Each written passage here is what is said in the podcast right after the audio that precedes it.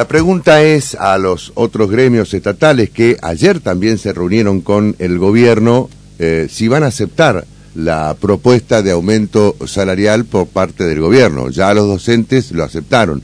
¿Qué va a pasar con los gremios estatales? Estamos en comunicación con la secretaria adjunta de eh, UPCN, la Unión Personal Civil de la Nación, Karina Domínguez. ¿Cómo le va? ¿Qué dice? Buen día. ¿Qué tal? Muy buenos días. ¿Cómo están ustedes? Pero muy bien. Ustedes ayer, eh, a propuesta justamente de UPCN, eh, pidieron pasar a un cuarto intermedio hasta el día de hoy, cuando recibieron la propuesta del gobierno. ¿Ya la analizaron? ¿Se tiene una respuesta al respecto? Sí, la analizamos, por supuesto, después de la reunión, estuvimos viendo los otros puntos que también planteamos. Eh, está en el camino correcto la propuesta que hizo el gobierno, viene en línea con lo que veníamos planteando desde eh, el sector de los estatales.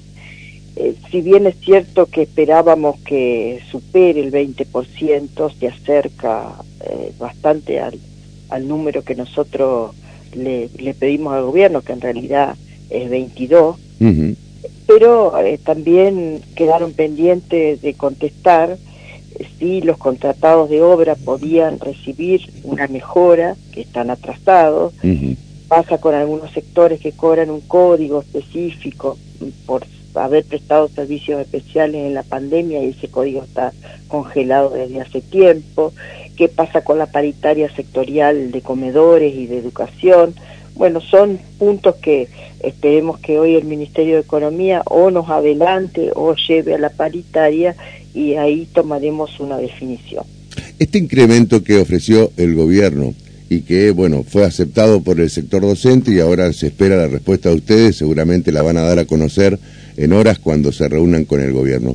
Eh, digamos, ¿cómo impacta en el, en el bolsillo del trabajador? ¿Desde cuándo lo empiezan a percibir? Es un poco complejo explicar cómo se va a implementar ese porcentaje porque hay una parte que compensa agosto. Sí. La inflación de agosto fue más alta que el acumulado del salario del último mes abonado. Entonces hay un 3,9% que corresponde a la diferencia entre la inflación acumulada y los salarios. Bien. Más un 7% por encima de la inflación, que era el compromiso del gobierno, eso, eh, digamos, para compensar agosto. Y a su vez hay un 8% con respecto a septiembre a cuenta de la inflación que todavía no conocemos. Así se conforma el 18,9. Bien. y eh, en nuestro caso la propuesta es pagarlo con haberes de septiembre. Claro, esa es la propuesta que hace UPCN y que seguramente se va se va a abonar este eh, digamos cuando se perciba el sueldo de octubre de septiembre. Es la propuesta que hizo el gobierno, esa es la ah. propuesta que hizo el gobierno, bien. Este, que conforma el 18,9 del que estamos eh, hablando. ¿Ahora van a eh, cobrar todo junto ese 18,9 o va a ser por separado? No, no. Eh, claro, también por, por, una cuestión de que a fin de mes, si se deposita algún monto en los cajeros, generalmente los créditos también se lo consumen, entonces no es conveniente que sea de esa manera. Ah. Por eso que nosotros planteamos que sea directamente con haberes de septiembre, por supuesto correspondiente al mes de agosto, una parte y una parte al mes de septiembre. Bueno, qué barullo, ¿no? Porque con, esto, la, con esto la inflación por ahí uno pierde perspectiva de todo, ¿no? No solamente cuando uno no va a la góndola y se encuentra con algunos precios que son disparatados, sino también con los incrementos que se van otorgando, Karina. No sé, eh, es una apreciación, no, sé ustedes que, que, están en el tema, este, ¿qué, qué opinan? Sí, a veces es difícil aceptar que la única variable de recomposición salarial sea la inflación, porque los trabajadores somos los que consumimos mayormente alimento, comestible y, y, producto de primera necesidad, donde el aumento de precios fue mucho más alto. Entonces a veces la duda acerca de si realmente eh, hay un recupero del salario tiene que ver con la realidad del trabajador estatal que tiene eh, ingresos eh, mínimos, digamos, este, Claro. este, sobre todo los que están en la parte eh, del menor de la escala, digamos. Este, entonces, eh, la inflación que impacta es la inflación de los alimentos, que es mucho más alta que la inflación eh, con Claro. los índices en general. Bueno, y estas son las variables que le dijimos al gobierno, vamos a mirar realmente este, qué es lo que pasa y eh, los números que da el gobierno son casi impresionantes, diría, porque 104% acumulado de salario contra un 80% eh, De inflación. 2% de inflación, parece que todo está muy bien. mm. Pero también es cierto que hay otra reflexión que, este, que vale la pena señalar. A ver. Em, nosotros tuvimos un- una buena recomposición salarial en el mes de julio, fue Sí. un incremento importante, que en realidad adelantó un proceso de aceleración de precios que después se vio este, reflejado como consecuencia de la devaluación Claro.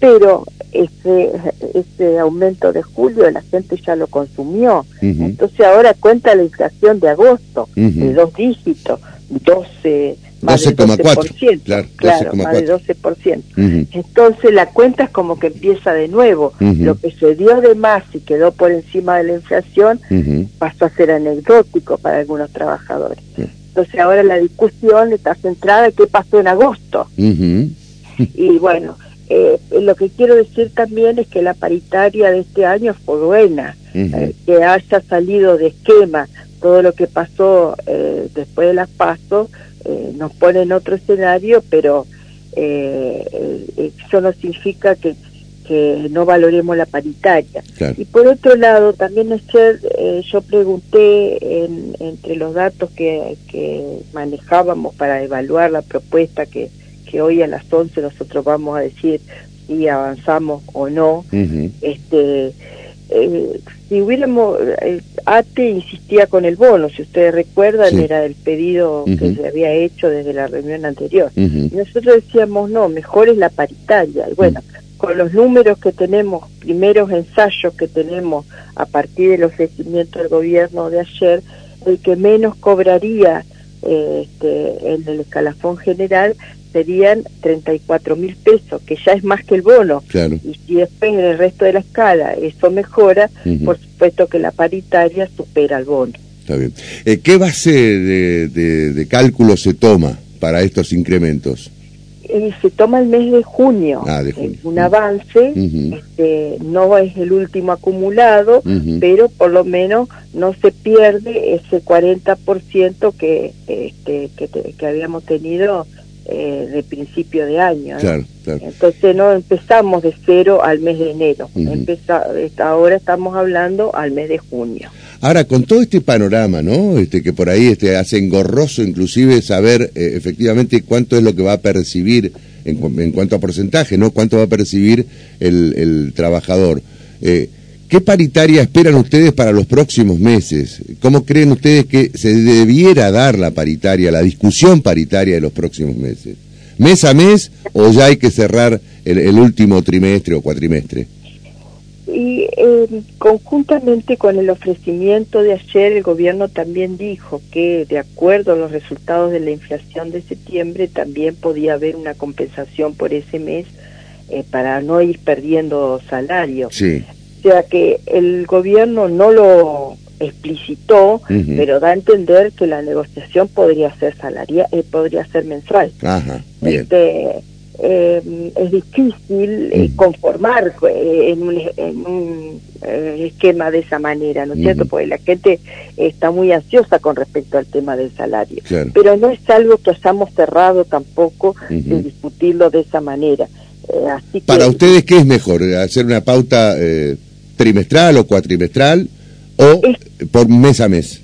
No, eh, la verdad que la pauta trimestral pone en riesgo el salario, Claro. porque eh, ahora en agosto ya sabíamos que iba a ser dos dígitos, en septiembre se habla de que también se va, Va a dar de la misma manera, claro, pero después no sabemos Claro. y pueden pasar muchas cosas después Ujú. de octubre también. Ujú, ujú. Entonces, eh, Ojalá que no eh, pasen tantas cosas, Karina. pero claro, pero de cualquier manera nosotros debemos estar muy atentos a esa situación y, este, y la discusión mes a mes por lo menos nos permite eh, ir llevando eh, la, información en cercanía con lo que pasa con la inflación. Bien.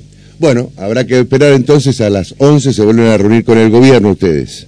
A las 11 es la, la reunión paritaria. Bien, estamos, estamos charlando con la secretaria adjunta de UPCN, Karina Domínguez. Javier Aragón va a hacer una consulta. Hola Karina, un gusto, buen día, ¿cómo le va? Eh, ¿Cómo está Javier? Usted sabe que el otro día estuvimos con el gobernador, estaba medio molesto con declaraciones de sectores de la oposición, de, Juntos por el Cambio, y, explicó dos veces, por eso quería conocer su opinión, de que en el Estado entrerriano, por lo menos, él no paga eh, porcentajes en negro. No sé si usted confirma lo que dice el gobernador o le da algún eh, rédito a lo que dijo la oposición. ¿Cómo es el tema de eso que se, supuestamente se pagaría en negro y que desde el gobierno se niega?